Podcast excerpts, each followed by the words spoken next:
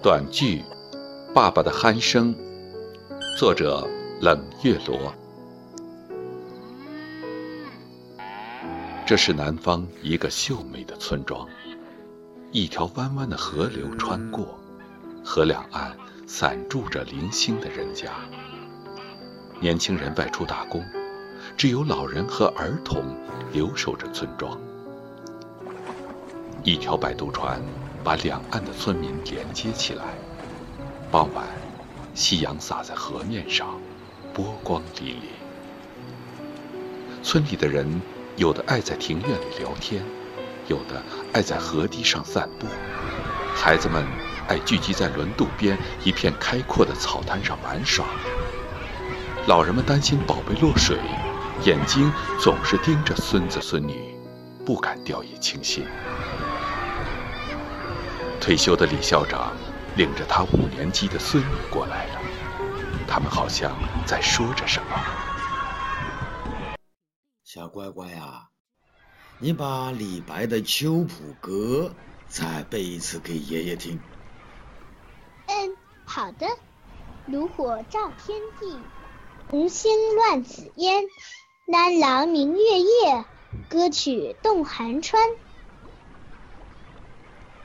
这个“难”字要读三声。哎呦喂，晴晴，你连这个“难”字都不会读啊？哎，你知不知道李白死在哪里？我知道。我知道，这个我知道，死在他家洗手间。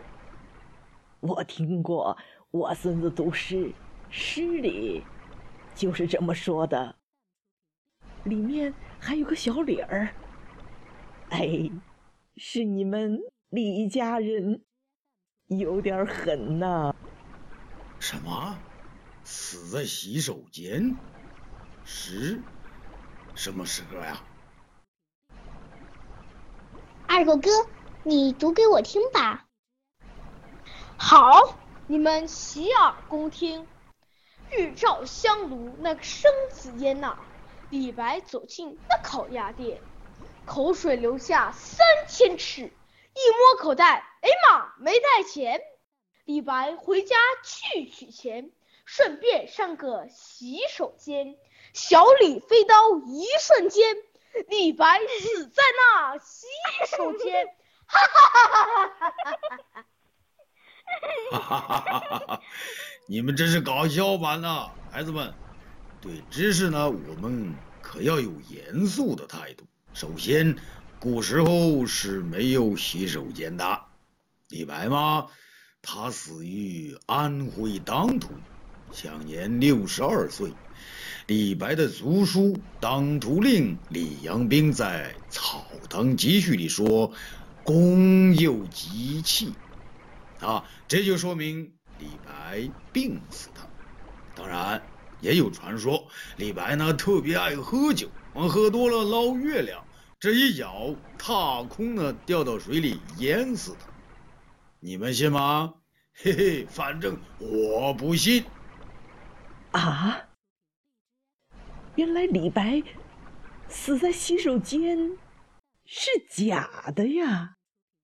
你这孩子，下次别糊弄奶奶了。谢谢李校长，还是您学问大。奶奶，我爷爷特别爱看书，我爷爷好棒。二狗哥，今天我们学了一首诗《爸爸的鼾声》，我背给你听啊。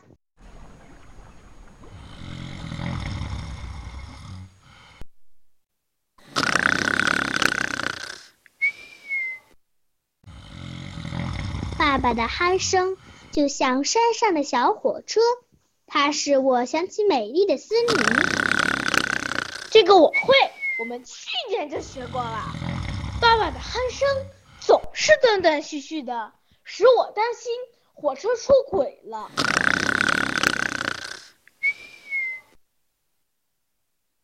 咦，爸爸的鼾声停了，是不是火车到站了？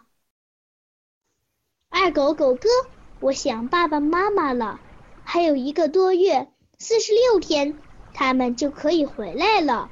妈妈会给我扎漂亮的辫子，爸爸妈妈会抱抱我。你想爸爸妈妈吗？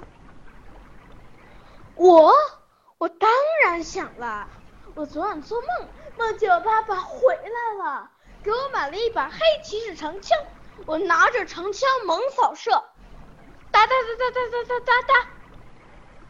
是啊，他爸答应给他买，就会省吃俭用买的。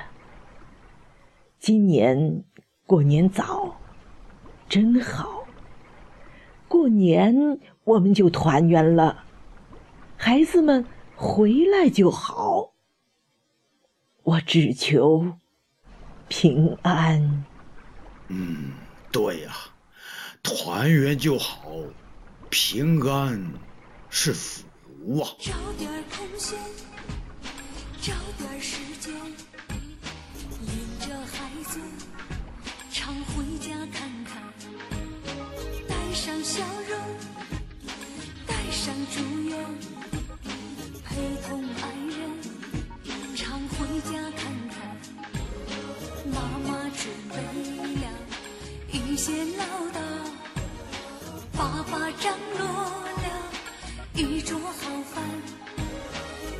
活的烦恼跟妈妈说说，工作的事情向爸爸谈谈。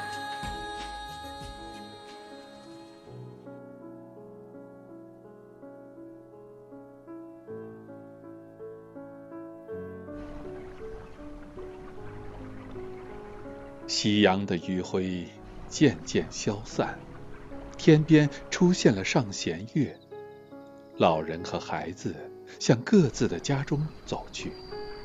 老人盼孩子归来的心情，就像一首歌里唱的：“盼星星，盼月亮，只盼早早回家。”孩子们盼爸爸妈妈归来，不仅仅是一个暖暖的拥抱，一个可心的玩具。他们盼的心情苦涩多过甜蜜。霓虹灯下，父母的身影迢迢，乡间路上，爷孙携幼扶老。